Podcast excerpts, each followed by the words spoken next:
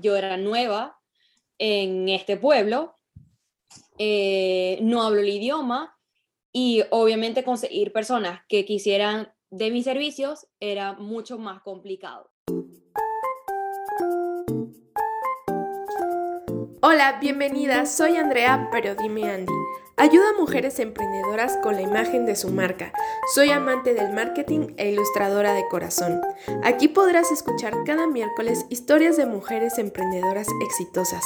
Conoceremos todo aquello que tuvieron que hacer para lograr el éxito que hoy tienen. Nos compartirán sus secretos, miedos y logros, logrando ser una fuente de inspiración para todas aquellas mujeres que estamos en el camino de emprender. Recuerda que puedes seguirme en mi Instagram que es Dime Andy Agencia o bien entrar a mi página web www.dimeandy.com. Empezamos. Hola chicas, sean bienvenidas al episodio número 14. Mm, tal vez este episodio, chicas, me escuchen un poquito distante porque no traigo mis audífonos, entonces estoy grabando con el micrófono en la computadora, pero bueno, aquí estamos. Y bueno, chicas, hoy les tengo que decir que estoy súper emocionada. Siempre digo eso, pero es que la verdad me emociono muchísimo con cada invitada que tengo. Y hoy es un día muy especial porque nuestra invitada es una mujer que admiro muchísimo y está entre mis top de diseñadoras. Y chicas, yo siempre les digo, ¿eh? Y a las colegas que me escuchen, a mí me encanta compartir los otros trabajos de mis colegas. O sea, yo no creo en que las envidias, en que tú eres mejor que yo. No, no, a mí me encanta andar presumiendo el trabajo de mis colegas. Y bueno, ella significó mucho para mí, fue una gran fuente de inspiración, como le comentaba, para poderme animar en el mundo del emprender, porque antes de esto, como ustedes saben, chicas, yo andaba como temerosa, también yo pensaba, oye, ¿cómo, ya, ¿cómo voy a vivir del diseño? El diseño deja para vivir. Y pues ella fue una de mis inspiraciones y me demostró que sí, que sí es un camino que, que se puede recorrer. Y bueno, ella es Génesis, mejor conocida como Gene, con, una comunidad de más de 30 mil seguidores en Instagram. Gracias, Gene, por estar el día de hoy aquí. Por favor, preséntate ante las chicas que aún no tienen el placer de conocerte. Hola, hola, hola. Es un placer para mí estar aquí, eh, conociendo y siendo parte de tu comunidad. Em, para las que no me conocen, mi nombre es Génesis em, y son bienvenidas también a formar parte de mi comunidad dentro de Instagram. Y nada, estoy aquí para dejarles un pedacito de mí, eh, motivarlas si es necesario y, y, aprender también. Claro, muchas gracias. Y oye, Gene, bueno, yo veo que empiezas, vamos a empezar tu historia. Estás en el camino de emprender, empiezas como en el 2019, me fijo que tu Instagram lo abriste en esa fecha. No sé si archivaste algunas fotos, pero veo que empiezas con frases motivadoras y después te enfocas a lo que es el servicio de fotografía. Y luego viene lo que es también el branding. Me gustaría saber qué fue lo que te impulsó a emprender algo propio y también conocer un poco más la historia de Gene como persona. Yo sé que eres de Venezuela y actualmente vives en Estados Unidos. Dime, todo este cambio o transición o transición de vivir en otro país tuvo que ver con la decisión de emprender algo propio? Ok, a ver, a ver por dónde empiezo. Ah, efectivamente, mi cuenta inició con otro emprendimiento. Em, luego, este, este emprendimiento eh, era de productos, de ofrecer productos, eh, y me gustaba bastante compartir frases. Siempre, de cierta forma, me doy cuenta que me ha gustado motivar a las personas. Creo que es parte de mí. Eh, y por eso he dejado como estas frases allí. Sí, guardé mucho y archivé muchos posts de aquel emprendimiento porque dije como que, ok, en esta, yo he creado una comunidad, tenía como unos 3.000 seguidores en aquel entonces Instagram era mucho más difícil crecer y realmente me había costado mucho llegar a esos 3.000 seguidores y no los quería perder. Eh, mayormente me seguían mujeres, así que dije, bueno, yo puedo seguir con esta comunidad, eh, no le veo ningún problema. quise llegar aquí a Estados Unidos a, hacer lo mismo eh, con este emprendimiento, pero me di cuenta de que no me, no me iba a funcionar o pensaba yo en aquel entonces que no me iba a funcionar y decidí, no sé por qué realmente, em, iniciar con la fotografía y eso es lo que ustedes se consiguen. Hay un segmento ahí de fotografías em, que dije como que en aquel momento, bueno, sí, yo puedo hacer fotos de familias, de bebés, eh, de eventos, no sé, de lo que fuese. Em, pero también me conseguí con, el, con la realidad que es que yo era nueva en este pueblo, eh, no hablo el idioma y obviamente conseguir personas que quisieran de mis servicios era mucho más complicado. Entonces, para esto salí embarazada, y dije como que ah, yo no quiero seguir teniendo otro tipo de trabajo, no quiero salir de casa, em, quiero hacer algo desde aquí. Entonces, allí empecé a indagar y a usar Instagram eh, como herramienta y me, me concentré en conocer cuáles tenían que hacer los primeros pasos para yo poder iniciar. Eh, porque me di cuenta que por más que intentaba iniciar, como que no me, no me funcionaba, o yo sentía que no me funcionaba. Entonces empecé a, involucrarme más con el mundo del marketing. Em, empecé a tener más conocimientos, eh, tú sabes, conocimientos claves como eh, mi cliente ideal, mi público objetivo, em, qué exactamente quiero hacer. Entonces allí de repente me empezaron a, a aparecer colegas, eh, mujeres jóvenes que hacían lo mismo que yo. Entonces, ahí de repente, tú sabes, a veces uno necesita ver para caer en que, oh, yo también puedo hacer esto, oh, yo sabía hacer esto, o, ah, cierto que esto existe. Entonces, ahí yo dije, ok, yo puedo hacer esto. Entonces, obviamente, empecé a profundizar mucho más, empecé a analizar qué era lo que ellas estaban haciendo y allí fue donde eh, yo encontré esa respuesta. Eh, encontré como que un, un, como un pedacito del lugar que yo podía tener eh, dentro de Instagram. Y bueno, ya después viene que si me quiero especializar para mujeres emprendedoras, eh, quiero trabajar exclusivamente con mujeres. Y, sí, definir lo que es tu buyer person, ¿no? Y ahí empezar a hacer todo ese, ese proceso de, de, lo aprendido, ¿no? Claro, claro. Este, y bueno, o sea, esto es cuando te empiezas a empapar de lo que tú querías hacer en Instagram a través de Instagram, pero este, este sentimiento de emprendimiento nace a partir de tu embarazo y también pues acompañado de estar pues, ser foránea de un país. Sí, em, sí, yo creo que serían como tres cosas. Número uno, no quería seguir trabajando en trabajos que realmente no me hacían feliz. Em, número dos sería estar embarazada. Ya definitivamente allí como que no, ya me quedo en casa.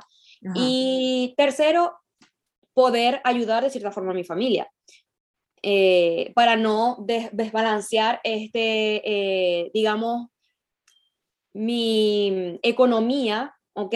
Porque, ok, mi esposo efectivamente suministra muy, mucha parte de, de esa economía, pero yo no quería afectarla con ayudar a mi familia. Entonces, eh, allí eso, yo creo que esos tres serían como que eh, las bases fundamentales que me impulsaron a, a emprender desde casa. Claro, claro. Y te entiendo perfectamente. Creo que un gran impulso es la familia, ¿no? El poder contribuir y poder ayudar. Y bueno, más que nada, el gran motor de toda mamá, pues es, es nuestro hijo, ¿no? En eso estoy totalmente identificada. Y bueno, chicas, déjenme decirles algo interesante. Creo que he notado, y bueno, genial, también te cuento que en las entrevistas que llevo, las mujeres emprendedoras siempre noto que, y también me incluyo, que antes de encontrar como nuestra pasión o definir lo que realmente nos apasiona, nos gusta, pasamos como por un, un trayecto, un proceso para poder llegar a eso. Yo no sé si tiene que ver con que este, por ejemplo, de las diferentes que he entrevistado, me decían, no, pues es que me daba miedo enfocarme a lo que me gustaba o tenía dudas o me decían, no, de eso no, mejoras esto. pero finalmente evaden todo eso y acaban en lo que deberían haber acabado desde un principio. Entonces, dime, yo sé que tú no estudiaste desde un principio diseño gráfico, sino que eras contadora pública, estudiaste contaduría pública. O sea, son ramas totalmente diferentes que yo me sorprendí. De hecho, en mi carrera, fíjate que uno de mis compañeros venía de la, o sea, era el más raro, bueno, él y otra, venía uno de la facultad de contaduría y otro de la facultad de derecho. Entonces yo decía, pues, nada que ver, ¿no? Y por ejemplo, en mi caso, antes de esto era animación, que está muy ligado, y después relaciones públicas, que me aportó, acabamos, en algún punto, todo nos va a servir para algo, porque yo actualmente les digo, yo a, a las chicas, yo para las entrevistas tengo que hacer relaciones públicas, estarme moviendo, estar hablando a las mujeres, entonces sí estoy utilizando eso que aprendí, ¿no? Ese conocimiento, sí. Cuéntame, ¿por qué primero empezaste como contadora pública? ¿Esto es en Venezuela o en Estados Unidos? ¿Cómo fue? No, esto inicia en Venezuela. Ah, mi papá tenía una empresa que ofrecía servicios eh, petroleros, una actividad muy común en Venezuela. Em, y yo siempre, desde, desde niña, recuerdo que las primeras dos cosas que decía que yo quería hacer, primero me dio porque quería ser veterinaria, eh, porque yo quería cuidar a los animales y todo esto. Hasta que mi papá me dijo que cuando yo estudiara veterinaria iba a abrir un sapo para examinarlo. Y yo ahí dije, ok, no, definitivamente no, no, es lo que yo quiero. Eh, y después eh, pasé a querer administrar o tener o poder ayudar a mi papá en, la, en, gestionar la, el dinero, pues. Efectivamente era el dinero. Yo decía, yo quiero cuidar el patrimonio de mi papá. Claro, lo decía en otras palabras, pero era eso. Y esto me lleva a estudiar un poco eh, la parte administrativa. De hecho, tomé un curso antes de, empezar esa carrera eh, que era de administración como tal. Y bueno, entro a la universidad y digo, ok, efectivamente yo quiero estudiar contaduría pública. Voy muy yo decidida a estudiar. Y mm, empecé el primer trimestre y mis notas no fueron las que yo quería y eso me desmotivó. O sea, dije, no, eh, yo definitivamente no sirvo para esto, los números no es lo mío, nunca han sido lo mío. Eh, pero, ¿qué voy a estudiar si no me gustan ni los números ni leer? Porque también detesto leer, o sea, un libro, una cosa, yo como que mm, mm, tengo que tener mucho interés como tal en lo que voy a leer. Y en ese momento tenía una pareja y eh, una persona bastante inteligente, mucho diría yo, eh, me dice, Gene, pero ¿por qué no estudias diseño gráfico? Y yo, diseño gráfico no tenía absolutamente idea de lo que él me estaba hablando. Ajá. Y yo como que diseño gráfico, ok, ¿me puedes explicar un poquito más? Bueno, y él me explica con sus palabras técnicas, me explica. ¿Había estudiado eso? No, él simplemente sabía que en esa universidad existía esa carrera. Y tenía conocimiento de lo que se trataba, veía a otras personas, porque eh, es como una carrera, obviamente muy práctica, tú sabes, uno lleva cosas, lleva eh, materiales, no sé qué, en la mano y llama la atención, ¿no? Entonces, él sabe que yo eh, me caracterizo por hacer cosas manuales, me gusta mucho la parte de esta creativa, no sé qué. Entonces él me dice, mi reacción cuando él me dice todo esto, me cuenta, yo le digo, pero es que yo no sé dibujar. ¿Cómo voy, cómo voy a hacer el gráfico? ¿Cómo? No tenía, siempre esa es la, la reacción que uno cree que el diseño gráfico son dibujitos, no, o sea, es un extra si sabes ilustrar, claro que te ayuda y si te vas a enfocar por esa rama, ¿no? O sea, si tu estilo va a proyectar la ilustración, pero si no, o sea, puedes ir. Obviamente, mi reacción fue igual a la de todo el mundo, me di cuenta muchos años después. Eh, y lo que hace el desconocimiento, ¿no? Entonces él me termina de explicar, me dice, no, es que no necesitas dibujar, no sé qué. Él me empieza a explicar y me termina yo, mm, ok. Bueno, llego a mi casa y mamá, voy a cambiarme de carrera. Eh, me dijo, bueno, Gene, pero esta va a ser la única vez que vas a cambiar. O sea, ya, si es esta, es esta. y yo, obviamente, mis nervios eran muchísimo, eh, pero bueno, terminó siendo eh, el amor de mi vida realmente y me siento muy orgullosa de haber eh, finalmente escogido esa carrera. Ay, pues qué bueno, qué bueno, Creo que en sí, como te digo, todo pasa por algo y si esa persona estaba en tu vida en ese momento, este, pues mira, fue por algo. Totalmente. sí, o sea, si acabaste este, aceptando la idea y pues voilà, es lo que ahorita haces. Y bueno, también sé que antes en tu emprendimiento actual de dedicarte totalmente a lo que es el branding, eh, tuviste, como nos comentas, otro emprendimiento. Y este emprendimiento, por lo que veo, se trataba de hacer como cajas personalizadas y se llamaba cajas explosivas. Sí, así mismo es. ¿Qué pasó con esto? O sea, porque eso me interesa saber, porque, o sea, sí trataste pues de emprender algo antes y como mencionas, sí le pusiste esfuerzo, sí lograste a un número bueno en seguidores, pero ¿qué pasó? O sea, ¿qué no funcionó? ¿Qué te hizo decir, sabes qué? No es esto, necesito pues buscarle de otra forma, ¿no? Bueno, eh, realmente yo estaba súper encantada con ese emprendimiento.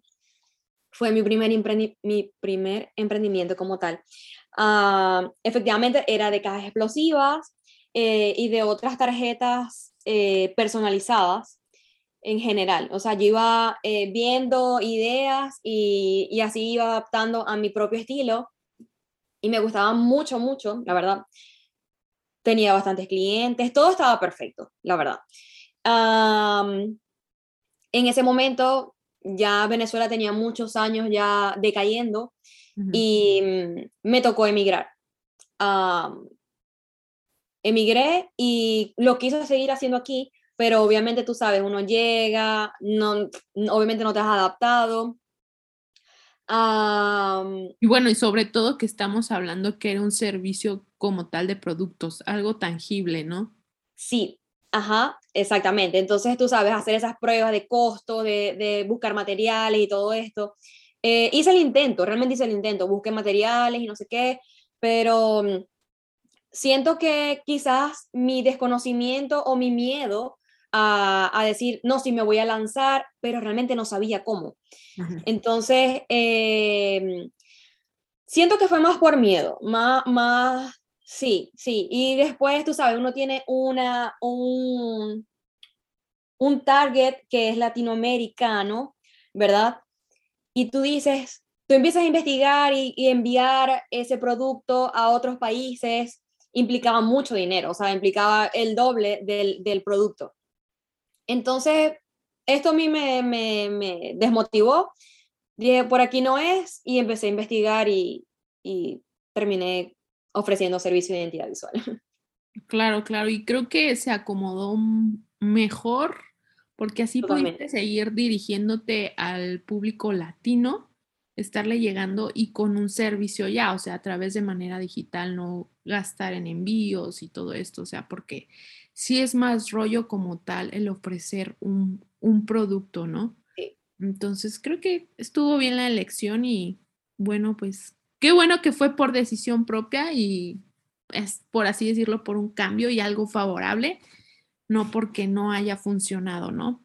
Lo que es el emprendimiento, tu primer emprendimiento. Y bueno, me gustaría también tratar dos temas muy importantes dentro del emprendimiento. Bueno, antes de tocar estos dos temas, este, sé que eres mamá y emprendedora, pero lo que me llama aquí la atención es que tú eres mamá y emprendedora al mismo tiempo, o sea, 24/7. Te lo digo porque, por ejemplo, yo en las mañanas, este, bueno, durante las mañanas y las tardes, tengo todavía mi trabajo fijo y este, pues yo llevo a, mi bebé a guardería, ¿no? Y entonces en mi trabajo fijo, gracias a que me organizo bien y todo, también puedo seguir trabajando en lo que es mi marca. Y pues para mí, haz de cuenta que ese tiempo es súper valioso porque no tengo que estar al pendiente de la bebé, de la casa, entonces soy muy productiva. Y de hecho sé que cuando ya acabo mi rutina de oficina y llego a la casa, o sea, no puedo, no puedo trabajar literal, o sea, yo ya sé que digo, a esta hora ya no puedo hacer nada, ya no puedo casi contestar, ya no puedo subir historias porque estoy totalmente eh, con mi bebé, o sea. Ocupada.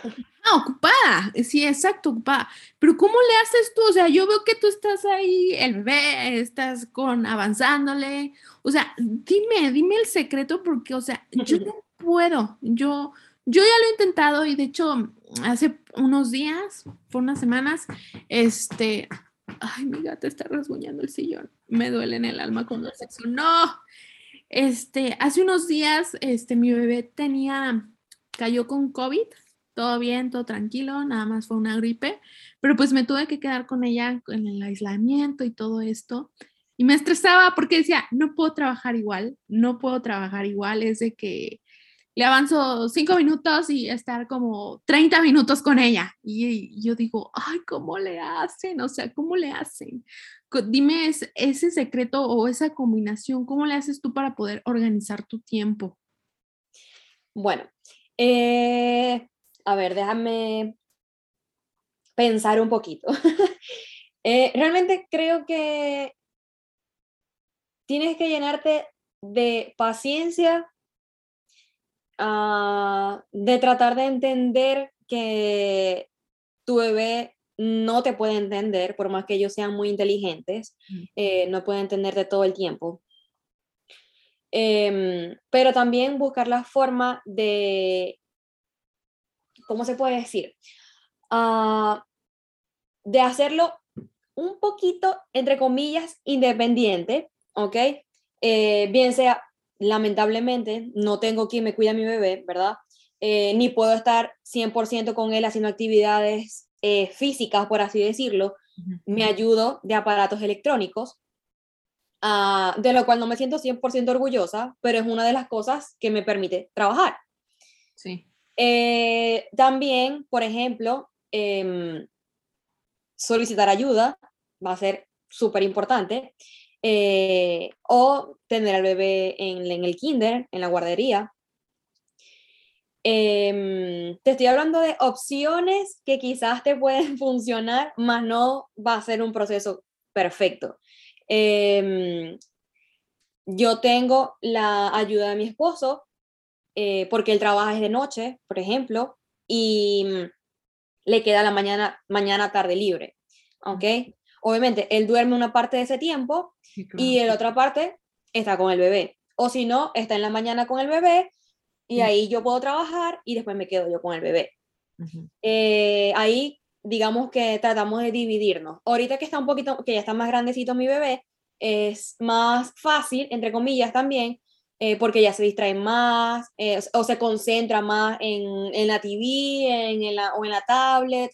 Entonces, em, también eso, la edad del bebé es importante. Claro. Eh, pero realmente, o sea, siento que es un proceso interno, o sea, que, que tú tienes que, que, aceptarlo, pues. O sea, en decir, yo puedo hacer esto y puedo ver a mi bebé, ¿ok? O mi bebé está, no sé, está tomando pecho y yo puedo tenerlo aquí y ver qué es lo que está pasando en la computadora, ¿ok? Eh, o sea, eh, son cosas que a mí me han, me han servido porque si me sigo estresando, me di cuenta, porque obviamente hay momentos donde me estreso, donde, donde grito, pataleo, porque obviamente hay mucha, hay, hay estrés, ¿ok? Es normal que tú quieras eh, hacer una cosa y no puedas, eh, pero eh, existe eso, pues el nosotras entender de que qué puedo hacer mientras el bebé está conmigo.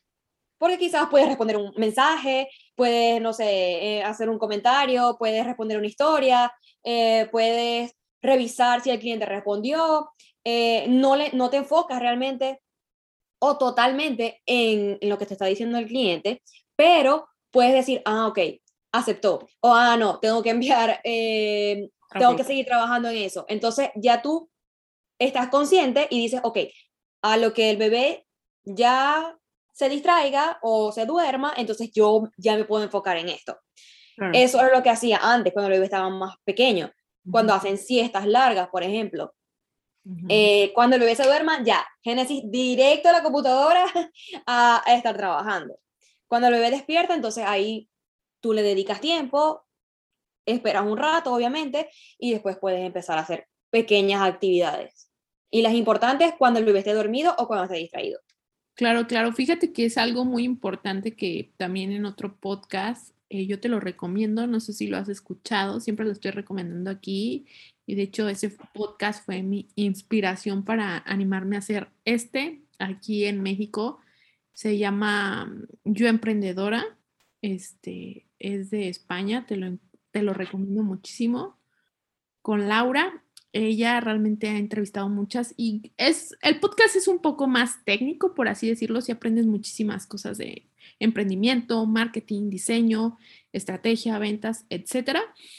Y en uno de esos entrevistó también a una mujer, una mamá emprendedora, y ella dice, es que miren, lo que deben de tener en cuenta las que son mamás y emprendedoras es que creo que todas llegamos como a un punto, yo llegué al punto de que, como tú dices, me frustro de que no puedo estar al, 100 en todo. Exacto. Entonces dice, eso es lo que debes de aceptar. No vas a estar al 100, o sea, o, o sea, siempre va a ser al 50 en cada una de tus cosas, porque Así es, tienes que dividir tu tiempo entre ser mamá y entre tu negocio. Entonces, como que es importante aceptar esa verdad y bueno, pues como conforme vayan creciendo, uno va teniendo ciertas libertades, ¿no? Porque sí, ahorita sí, talmente cuando están chiquitos, ay Dios mío, o sea, eh, se comen tu vida, absorben tu vida los vecinos. Pero sí, te recomiendo muchísimo ese podcast. Y bueno, ahora sí, pasando a, a los dos temas importantes dentro del emprendimiento en Instagram, poniéndonos un poquito más técnicas. El primero se trata sobre el humanizar la marca. Creo que este es un tema muy importante hoy en día que no se debe de pasar en alto si uno quiere emprender o hacer un negocio, ya sea tanto producto o servicio. Entonces, veo que en uno de tus posts mencionas que la importancia de esto y creo que lo has llevado por un muy buen camino. ¿Por qué es, el importante, ¿por qué es importante el mostrarte ante tus clientes? Porque tú estás trabajando esto, o sea, estás humanizando tu marca. Veo que estás humanizando tu marca a través de motivación personal que lo cual creo que siendo tu, el cliente ideal conecta mucho con esto, pero también empiezas a compartir un poco más de ti. O sea, sí noté ese cambio, ¿eh? antes que cómo compartías historias y todo esto, más que nada, sí se humanizaba tu marca compartiendo el proceso de el proceso creativo que utilizas para tus proyectos, pero le diste un plus este año. No sé si fue a mitad del otro año, creo que sí, fue a mitad del otro año y en este, pues, o sea, es lo que estás haciendo al mostrar más de tu vida personal. Entonces, fue como que se alzó un poco más el humanizar tu marca. Entonces, compárteme este proceso y por qué la decisión de compartir también un poco más de Gene. Bueno, eso tiene varias, como varios puntos, o sea, varias, varios por qué. Ah, a ver, el año 2021 fue un año fuerte de trabajo, fue un año bastante fuerte de trabajo, gracias a Dios, em, pero fue un año de cambios, de muchos cambios. ese año yo decidí y empecé a trabajar delegando parte de mi, de mi marca. Eh, tengo actualmente, sigo con mi asistente. Eh, esto te da, eh, digamos, hace un cambio, hace un cambio en tu marca, hace un cambio en lo que tú estás haciendo. luego de esto decidí tener y ampliar mi equipo de trabajo. Ya no trabajo yo sola, ya hay dos personas, en aquel momento eran dos personas, luego fueron tres y ahora nuevamente son dos, em, trabajando conmigo y esto también le da cambios a mi marca. Eh, ya llegó un momento en donde yo era como em, esa persona que analizaba lo que se estaba diseñando y decía si está funcionando para este cliente o no, no está funcionando, vamos a Eras la patrona, así. Patrona, ¿cómo ve esto? Deme su feedback, ¿lo aprueba, no lo aprueba? Exacto, y estaba. Exactamente. Entonces, eh, claro, obviamente mi material para compartir estaba cambiando eh, porque ya yo no estaba desarrollando como tal marcas. Eh, hacía mis cambios, hacía mis cosas y allí era cuando estaba desarrollando ese contenido. ¿Ok? Eh, cuando me enviaban un, un, proyecto, me enviaban un diseño y yo decía, no, yo no puedo trabajar con esto, voy a hacer cambios. Entonces allí era donde podía empezar a grabar y hacer mi, mi, trabajo, pues. ¿Qué pasa?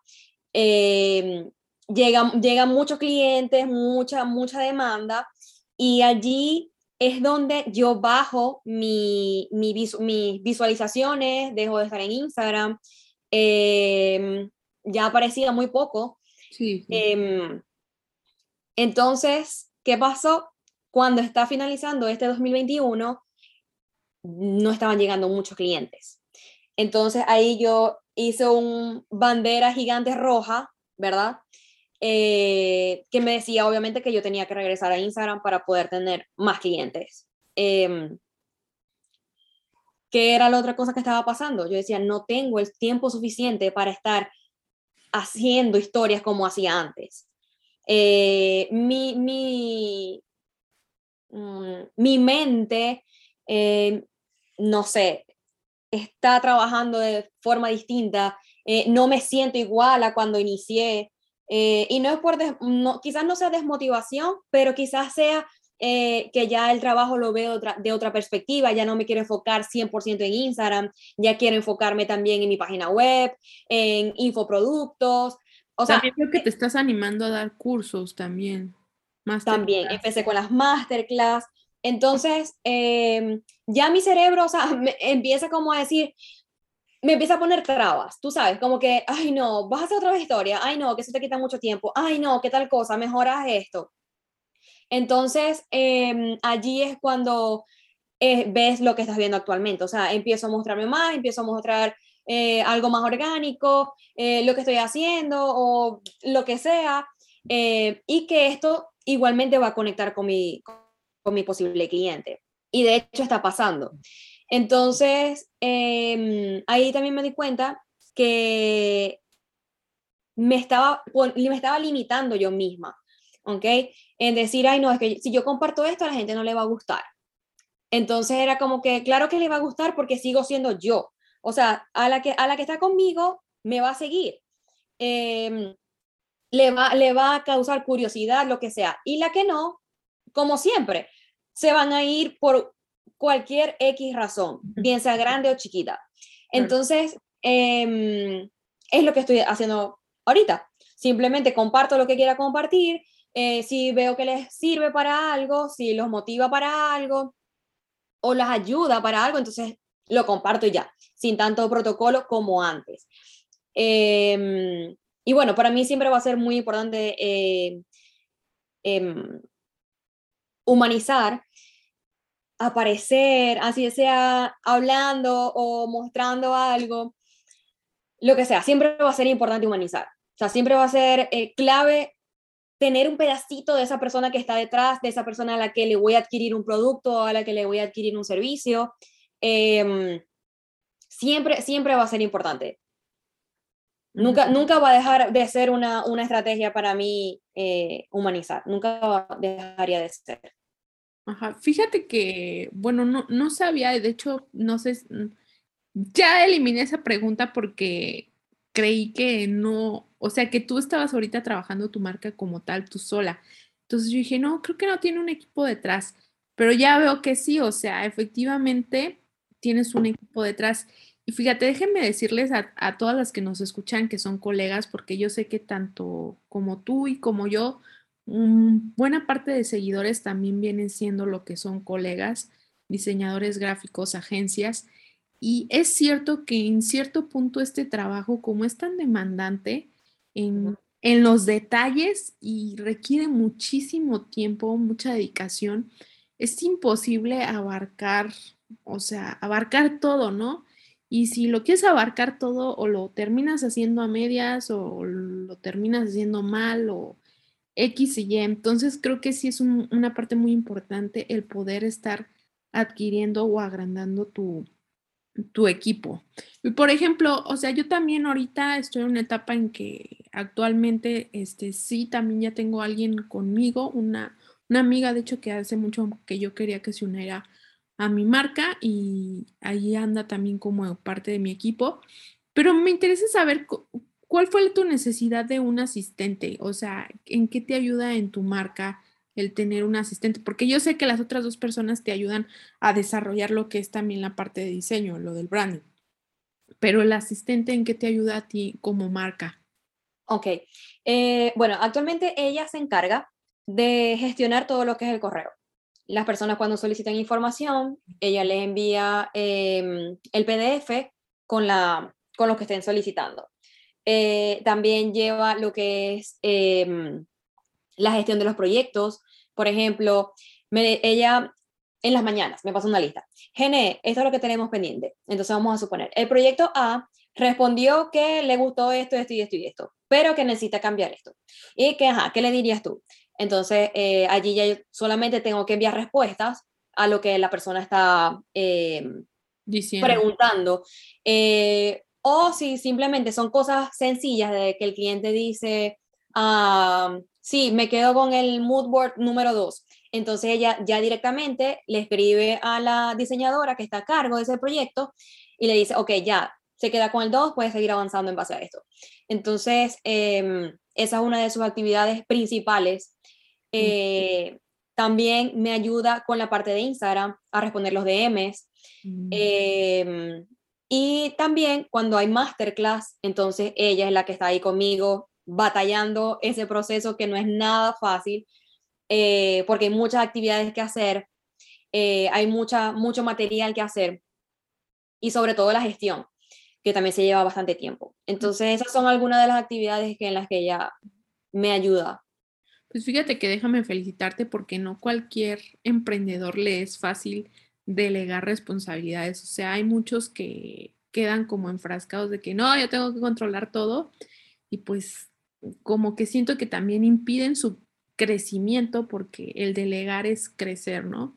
El poder crecer uno como marca. Y bueno, el segundo punto que quería tocar, yo sé que dentro de, bueno, como lo mencionaba, dentro de tu comunidad y como la mía, nos llegan muchísimos colegas, nos siguen muchos colegas y también estudiantes de diseño que o apenas van iniciando o ya andan en sus últimos semestres de estudio y toman como inspiración a otros colegas.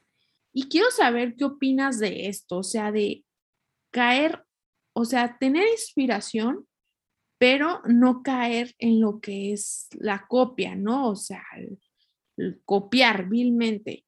Sé que muchas personas, o sea, hacen esto y lo, lo convierten en plagio porque lo hacen idéntico, ¿qué consejo les darías para aquellos que aún también no han encontrado su estilo? Fíjate, es aquí donde te quería tocar el punto. Este, también lo he tocado con otras colegas, el punto en que inspiración no caiga en plagio.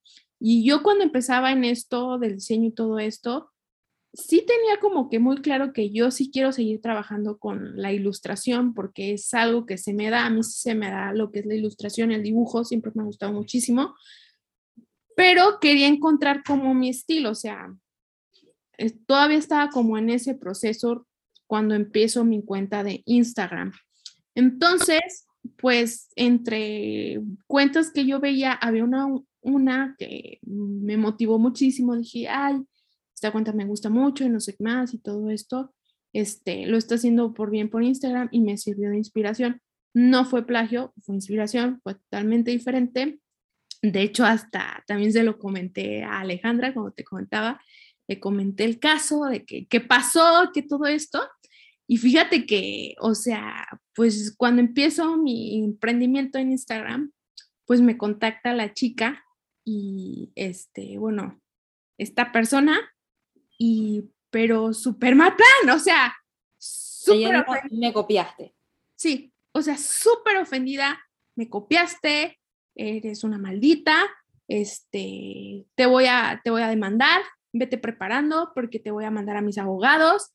Y yo así como que, wow, tengo 180 seguidores, tú tienes más de 30 mil y me, o sea, es como, ¿cómo? O sea, ni siquiera está igual, pues me asusté, o sea, yo en cuanto me dijo eso, yo le llamé a un, a un amigo que es el que me va guiando como en estos temas de, de legales. legales y él me mandó con un abogado que se dedica tal cual a los temas legales de privacidad y todo esto. Y platiqué con él y dije, oye, está pasando esto, le mandé screenshot y todo eso. Y me dijo, es que no es para nada igual. O sea, de hecho, estás usando que los mismos colores, pero, o sea, no es el estilo, no está igual. Este, y él se puso a investigar y de hecho, de hecho, su marca ni está registrada en México porque la chica ni es de México. Entonces pues no.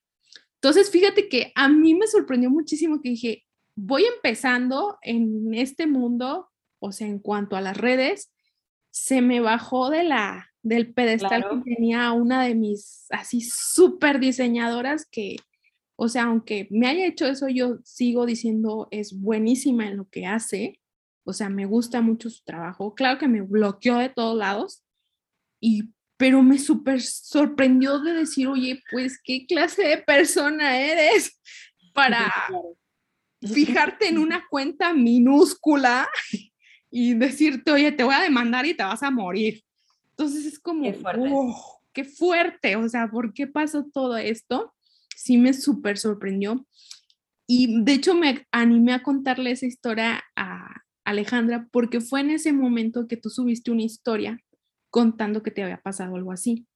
Este, que te había pasado con una persona, este, no sé si era una seguidora, una clienta X, pero que ella tal cual hizo un plagio, o sea, fue plagio, pusiste el ejemplo, vi el ejemplo y yo dije, o sea, es un plagio, es, es lo que hizo Gene, básicamente no le cambió nada, o sea, solo le puso, lo hice yo, ¿no?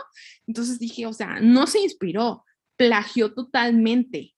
Entonces, o sea, cuando digo, wow, o sea, eso también le pasó a Gene y me súper sorprendió también la forma en que tú maduramente lo tomaste, o sea, en ningún momento ah, muérete, maldita, o sea, simplemente lo comentaste que, oye, pues lo que estás haciendo es plagio, todo esto, y luego después comentaste, yo ya hablé con ella, ya quedamos en esto, la y de ahí, de hecho, de esa historia, de esa experiencia, lo desarrollaste bien y, y dijiste, o sea, se pueden inspirar y todo esto, solo hay que ir buscando el, pues el estilo propio. También Alejandra me dijo, o sea, yo la verdad tengo un tema súper controversial en eso porque realmente dime, Andrea, ¿qué es original? O sea, ¿qué viene desde cero? Entonces, pues nada, o sea, todo viene como de una inspiración. Y sí es cierto, o sea, después de que esta chica me reclamó, me dijo de lo que me iba a morir y que iba a mandar a la justicia a los señores federales por mí, pues me di cuenta, lastimosamente, o sea, llegué a la cuenta original de la diseñadora original que trae ese estilo y dije, de aquí sacó el estilo de ella. O sea, entonces dije, ¿por qué esa necesidad? ¿Tú qué opinas? O sea, cuéntanos esto y por qué la importancia de, pues sí, cómo saber abordar ese tema cuando pasa algo así. A ver, mm, creo que cuando tú eres diseñador y mm, tú te estás inspirando, tú tienes la capacidad para decir, me estoy copiando.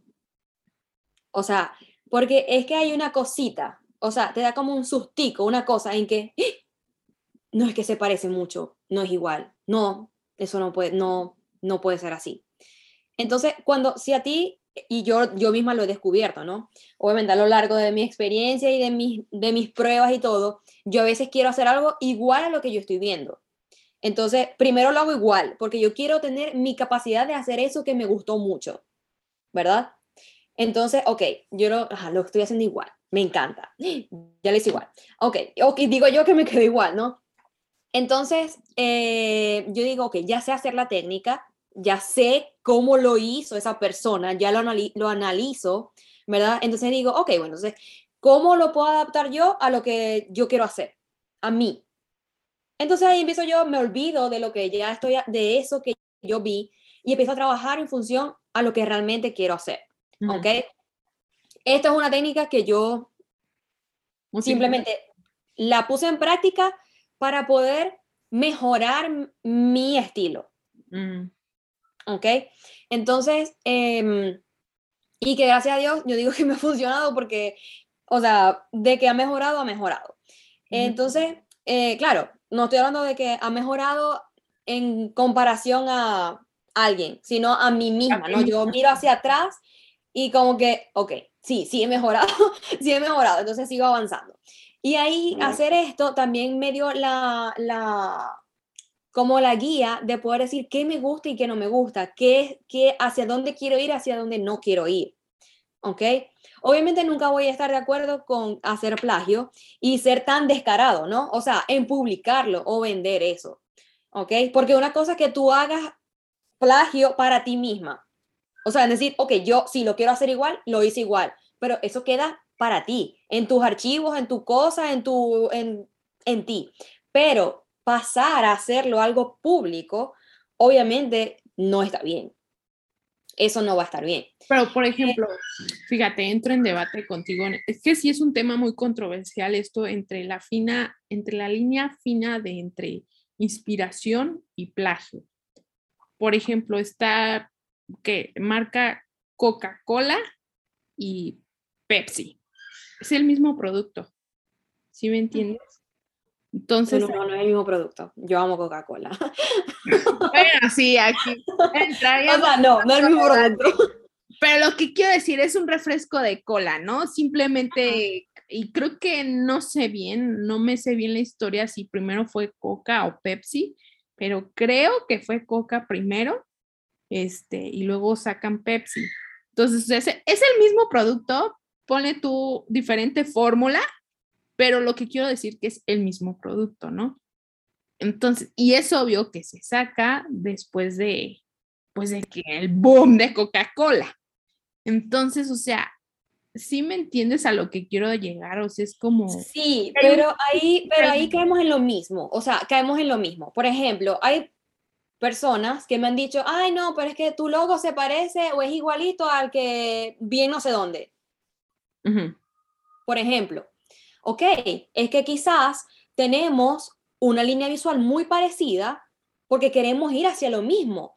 Pero si tú vas a ver el resto de mi marca o vas a entrar a mi marca, no va a ser igual al de esa persona. Ok, entonces el sabor puede ser muy similar, pero mm, mm, tu personalidad, atributos, branding no va a ser idéntico al de la otra. Al otro, exacto. entonces, podemos hacer la diferencia para no caer en el plagio. Exactamente. Entonces, por ejemplo, eh, lo que me pasó a mí, la muchacha hizo lo mismo. O sea, era el logo de un cliente, que eso fue lo que a mí me causó más preocupación. Sí. O sea, porque los posts como tal, como que una frase, ay, bueno, la hizo igual, ok. Pero cuando yo empecé a ver que utilizó los, los logos, los... Tu trabajo. Y el trabajo como tal que yo he hecho para mis clientes, y ella adaptarlo a algo muy parecido, ¿verdad? Ahí es donde a mí, o sea, las luces, obviamente, pues, no, o sea, literal es que era igual, ni siquiera era parecido, era, era lo mismo. Entonces, em, tú dices como que, y, y, ella fue lo, fue lo que ella me dijo, es que me gustan tanto, es que yo me inspiré en tu, en tu logo. Ok, es que te puede gustar muchísimo, te puede gustar demasiado pero, o sea, cruzaste la línea de hacerlo igual. O sea, si el logo está delgado y tú lo haces grueso, es lo mismo. Porque el, si el logo es un triángulo, un círculo y un cuadrado fino y tú haces lo mismo, pero, pero grueso, es lo mismo. Ah, si ya tú hubieses hecho, vamos a poner, un corazón, una flor y una línea. Bueno, o sea, quedamos como que, bueno, ok, bueno, te inspiraste. Nada que ya se metió en una parte que fue tu trabajo final y sobre todo que pues el cliente puede llegar a reclamarte que, oye, pues no que era... Vi, este logo allá, no sé, tú sabes. De repente, ah, y se presta también a pensar, ¡Ah! ¿sería que Génesis se lo vio a ella y ella lo hizo diferente, se inspiró, tú sabes, ¿no? O sea, como que se cruzan la, los papeles, ¿no? Entonces, em, o sea, siempre voy, voy, a, voy a, a pensar es en eso, pues, o sea, esa línea que tú estás cruzando y sabes que la estás cruzando. Porque, porque es así, uno lo, uno lo siente, uno, uno lo ve, dice, no, no, es que me, me, me inspiré de más, ya, me pasé. Entonces, eh, como diseñador, yo no, no puedo pensar que alguien simplemente, ay, no, es que me inspiré y no sabía y, y lo hice igual y no me di cuenta. Obviamente te tienes que dar cuenta. Entonces, eh, es esto lo que yo le diría a los diseñadores que, por ejemplo, van empezando y que entiendo que se están inspirando en alguien que ellos consideran mejores, ¿verdad? Eh, que pueden inspirarse, está bien, no, eso no, no está mal. Pero si ya tú sientes que lo estás haciendo igual, entonces retrocede tres pasos. O sea, replantéalo. Porque e, ese, ese tucún es el que te va a decir, stop, o sea, ya estás cruzando esa línea. Entonces, retrocedemos y volvemos a, a, retomar la idea. Y hay otra cosa que iba a decir y se me olvidó. Sobre tu historia de lo que te pasó. Ah, no, finalmente, comparte cómo le diste cierre a, esa situación. Porque, por ejemplo, con mi colega, con esta Alejandra, le digo, ¿qué haces? Porque me dice, a diario me llegan fotos o mensajes de que, oye, pues esta chica se parece mucho al estilo que estás haciendo. Dice, pues yo la verdad cuando veo que, pues literal no es plagio como tal, sino que nada más de inspiración, dice, pues los ignoro, ¿para qué? O sea, ¿para qué envolverme en algo así? Sí, bueno, yo simplemente le di mi mensaje eh, motivador a esa persona.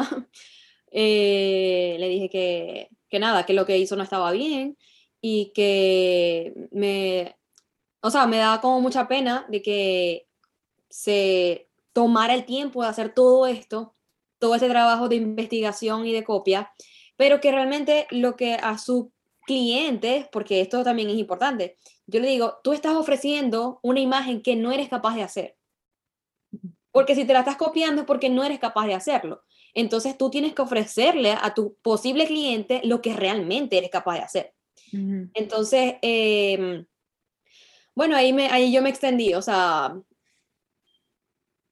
haz lo que tú sientas que está bien. No hagas cosas de las cuales te vas a poder arrepentir. Porque quizás conmigo está bien, yo me lo tomo como que a bien de cierta forma, y te doy un aprendizaje, pero quizás más adelante te vas a topar con alguien que no te quiera dar un aprendizaje. Mm, te voy a demandar. por ejemplo, pero sí, bueno, siento que es un tema que... Y bueno, esto es lo que iba a decir. Eh, no sé en dónde leí que decía que cuando tú estás generando una idea, ¿ok? Después de que lo, lo, te lo replanteaste, o sea, después que lo hiciste una idea, hiciste otra idea, hiciste otra idea, hiciste otra idea. Después de la idea 10, es que posiblemente es que empieza a ser diferente. Concuerdo. Entonces, por ejemplo, ¿qué pasa si yo simplemente tú me dices, Genes, que quiero un logo de un corazón y una flor? Y posiblemente los dos pensemos lo mismo. Voy a poner el corazón y adentro le pongo la flor. Lo más sencillo, ¿no? Ajá. Entonces, ¿quién se está copiando de quién? Simplemente mi cliente hizo una solicitud igual al tuyo y pensamos y nos quedamos en la idea más básica. Entonces no nos estamos copiando de nadie, simplemente es lo más rápido que se nos viene a la mente y es lo que estamos plasmando. Entonces esas son, son cosas que también eh, como diseñadores, como, eh, sí, profesionales artísticos, tenemos que tener en cuenta eso. Claro, claro. Sí, sí, cierto, tienes mucha razón. Y de hecho, también eh, lo que acabas de decir aplica también para encontrar tu propio estilo como diseñador, creo. O sea, mientras tú vayas generando contenido, ya sea inspirándote de las cosas que te van gustando, o sea, yo conforme a este camino les digo que una cosa que a mí me ha funcionado es, por ejemplo, de la ilustración me gustan tales diseñadores, me gusta mucho su estilo de ilustración porque se parece al mío. A ver, ¿qué elementos me gusta de ellos? Ah, pues que usan una textura. Ah, bueno, ¿cómo puedo aplicar esa textura a mi estilo, no? O sea, incluir texturas a mi, a mi estilo. O de estos diseñadores me gusta que sea minimalista, la forma de la paleta de colores. Ah, bueno, ¿cómo puedo inspirar y hacer lo mío? Pero sí, creo que totalmente, como tú dices, también el encontrar un estilo te va llevando hasta el paso 10, ya puedes decir, ah, este es mi estilo y así ya está quedando, ¿no? Yo también creo que pues de primera instancia es difícil y como tú dices, nos quedamos con las cosas básicas. Como dice el dicho, es, ay, hasta ya se me olvidó cómo dice el dicho. Por eso, el dicho dice nada, o sea, simplemente lo más rápido, lo más fácil y ya. O sea. No, no, no, pero es el que dice, el, el, dicho es el que dice, o sea, que durante la prueba o como vayas haciendo las prácticas hacia el maestro, o sea. Ah, ok, ok, ok, ok, ok. ¿Me entiendes? La práctica hacia el maestro. Creo pues, que es así. Creo que sí, o sea, entonces ahí es cuando yo digo, durante la práctica tú vas encontrando tu estilo y también vas mejorando tus propuestas de enseñar a los... todo, todo, esto, es que todo, todo va mejorando, o sea, pero yo siento que es eso, o sea, que tú te, te propongas a, a, realmente encontrar esa mejor versión. A que no sea tan fácil como decir, ay, no, es que yo quiero una marca igualita a la de fulanita yo la quiero igualita, pero nada más le voy a cambiar los colores para que no sea tan igual. Entonces, eh, no, tiene, no, tiene, no tiene chiste, pues, o sea, no tiene, no tiene sentido. Entonces, nada, o sea, hay que investigar, eso toma tiempo, siempre va a tomar tiempo. Y siempre va a tomar tiempo, exacto. Y bueno, finalmente, para cerrar esta entrevista, ¿nos podrías compartir tres consejos para poder tener éxito en Instagram como negocio? Claro que sí. A ver, a ver, a ver, a ver.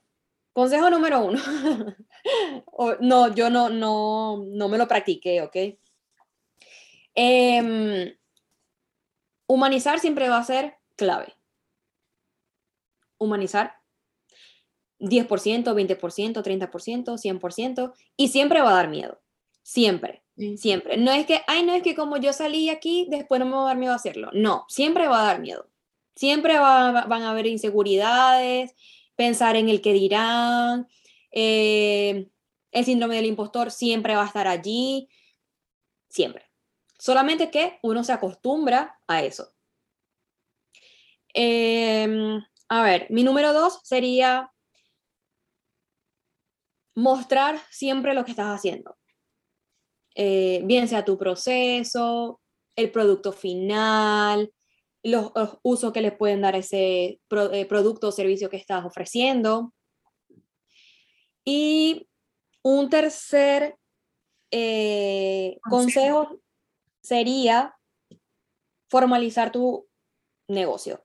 Bien sea registrando tu marca, que por cierto no lo he hecho, pero ya este año dije que me lo iba a proponer y que lo tenía que hacer.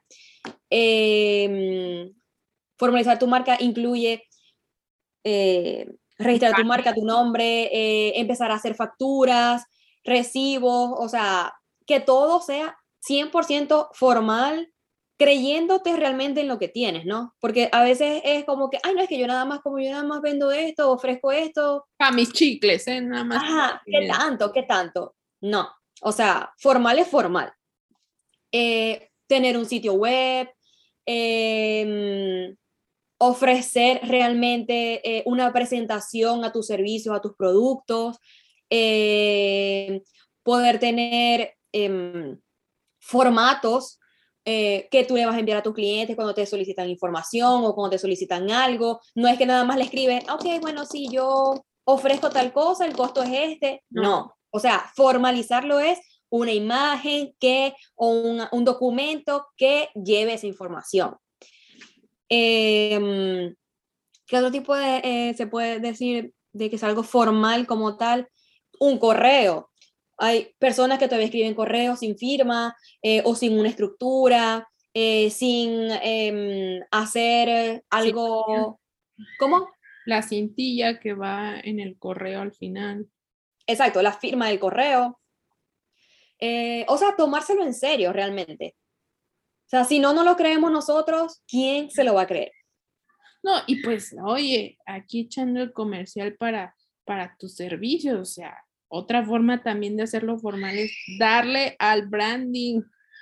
Hermosas mujeres que nos escuchan, o sea, porque, ay, pues ahí yo le manejo y le hago un círculo en Paint y hago mi logo. No, no, no, no, saben la importancia de tener un, un branding, una identidad visual que impacte, que vaya junto con todo lo que va a ser tu negocio. Eso le da profesionalismo a tu, a tu marca, ¿no? O sea, sí le da también realmente un giro tremendo.